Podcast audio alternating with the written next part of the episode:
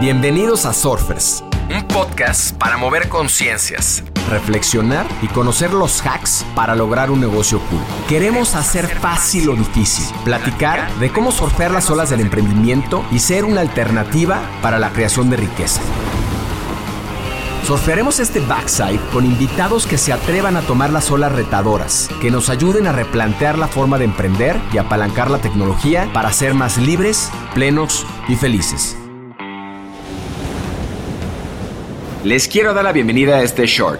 Los shorts son, como estas olas cortas en el surf, reflexiones de no más de 10 minutos sobre temas relevantes, casos, noticias, investigaciones, que nos acerquen más a los 10 principios de negocios cool.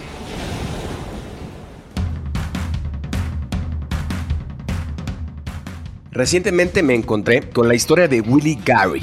Willie Gary es un abogado afroamericano conocido como el asesino de gigantes, y es porque ha ganado fama por derrotar a algunas de las corporaciones más importantes o reconocidas de los Estados Unidos en representación de sus clientes, obteniendo acuerdos que superan los 30 mil millones de dólares. Su éxito, asombroso, le ha valido reconocimientos nacionales como uno de los principales abogados litigantes del país. Willie, nacido el 12 de julio del 47 en Eastman, Georgia, fue criado en comunidades agrícolas migratorias en Florida, Georgia y las Carolinas. Gary, de hecho, habla que a los 8 años él iba todos los días a las 4 de la mañana a levantar parte de la cosecha de su familia. Uno de los 11 hijos de Turner y Mary Gary luchó contra viento y marea por obtener una educación universitaria. Y aparentemente la decisión de ser abogado fue ocasionada por un episodio de racismo que vivió junto con sus hijos y su esposa y que lo llevó después, ya que hubo terminado la carrera, a demandar a dicha empresa y ganarle. Desde ahí empezó este embate y este propósito por defender a los más necesitados. Después de jugar fútbol en la Universidad de Shaw, en Carolina del Norte, donde se convirtió en co-capitán del equipo, obtuvo su licenciatura en Administración de Empresas y luego su Juris Doctor en la Universidad North Carolina Central en 1974. Regresó a Florida, donde junto con su esposa Gloria, estableció el primer bufete de abogados afroamericano en su ciudad natal. Hoy, conocido como Gary Williams Parenti Watson Gary Gillespie, ha crecido hasta convertirse en una próspera asociación nacional. Además de ser un abogado sumamente respetado, Gary también es un destacado empresario, humanitario y filántropo.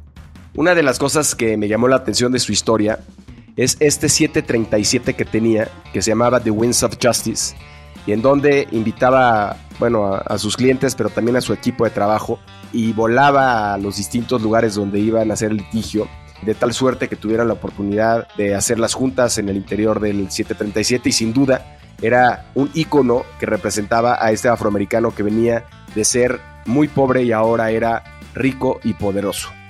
Pero también algo que me llamó la atención es su ambición y su propósito. Esta ambición que tenía tan importante de lograr algo, de destacar, de ser alguien, y este propósito de defender a los más necesitados frente a los embates de las grandes corporaciones norteamericanas. Activo en diferentes organizaciones comunitarias y defensor de la educación y prevención de las drogas, Gary y su esposa fundaron en el 94 la Fundación Gary, que otorgaba becas y recursos a jóvenes para que logren una educación superior. Su compromiso, en este sentido filantrópico, se extiende a donaciones multimillonarias a numerosas universidades de preferencia o históricamente afroamericanas. Conocido por sus habilidades como orador motivacional, Gary ha hablado en toda la Unión Americana y es miembro de varias asociaciones legales y comunitarias. Su legado continúa a través de sus hijos, quienes también están involucrados en la fundación familiar y en la práctica legal. Verdictos notables e importantes de William Gary son, ejemplo, Walt Disney contra All Pro Sports en el 2000, un acuerdo de 240 millones de dólares en el 2002 por reclamaciones relacionadas con el complejo deportivo ESPN SPS Technologies contra Motorola en 2007, un acuerdo de 22.9 millones de dólares en un caso de secretos industriales.